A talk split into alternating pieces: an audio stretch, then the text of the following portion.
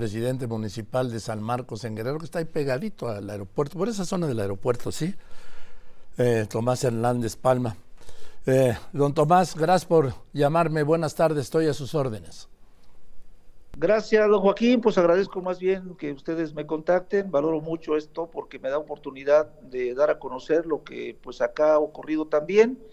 Eh, hemos estado incomunicado, de hecho no hay red de telefonía celular que esté funcionando.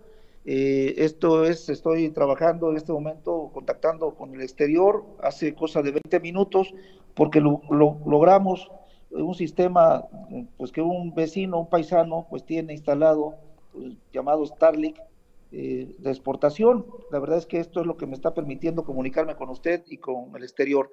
Eh, sí, efectivamente estamos pegados a Acapulco y como bien saben, Acapulco pues está lamentablemente más lastimado, muy lastimado, eh, pero bueno, la colindancia con, con, el puerto justamente nos, nos alcanzó. La parte eh, poniente de, de, San Marcos pues alcanzó buena parte de la, de la agresividad de este fenómeno natural y pues sí, tenemos damnificados en temas de vivienda, el campo naturalmente, algunos puentes afectados, eh, eh, la infraestructura educativa lastimada también, techumbres eh, que contaban las escuelas, pues ya hoy lamentablemente no están.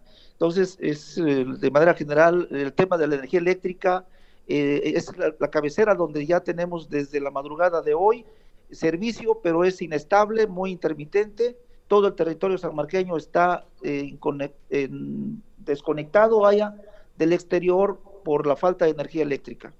Dígame, eh, tampoco tienen de telefonía, ¿no?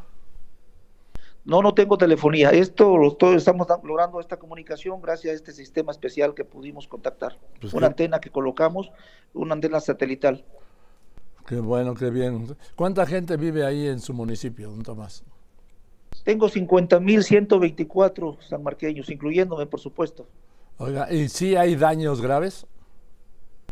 Sí, el asunto de las comunicaciones, todos los caminos en la zona rural pues están afectados porque el derribamiento de árboles eh, incontables, nada más le doy un dato, la comunidad de Medanitos Perros de Agua, que está en la parte costera, para eh, comunicarnos con la parte urbana, hay que recorrer 8 kilómetros. En esos 8 kilómetros tuvimos que eh, retirar de los caminos más de 60, entre 70 árboles que cayeron sobre la rúa.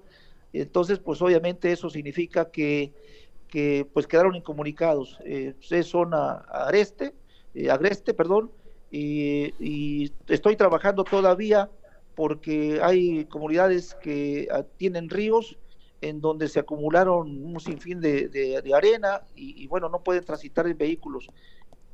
Dígame, ¿Qué le pide usted al presidente López Obrador? Bueno, pues que no, este, no nos deje de, lado. Eh, la gente está acudiendo aquí con un servidor, pues somos la primera puerta que el ciudadano tiene para, para llegar al, tema de los eh, pues beneficios o auxilios.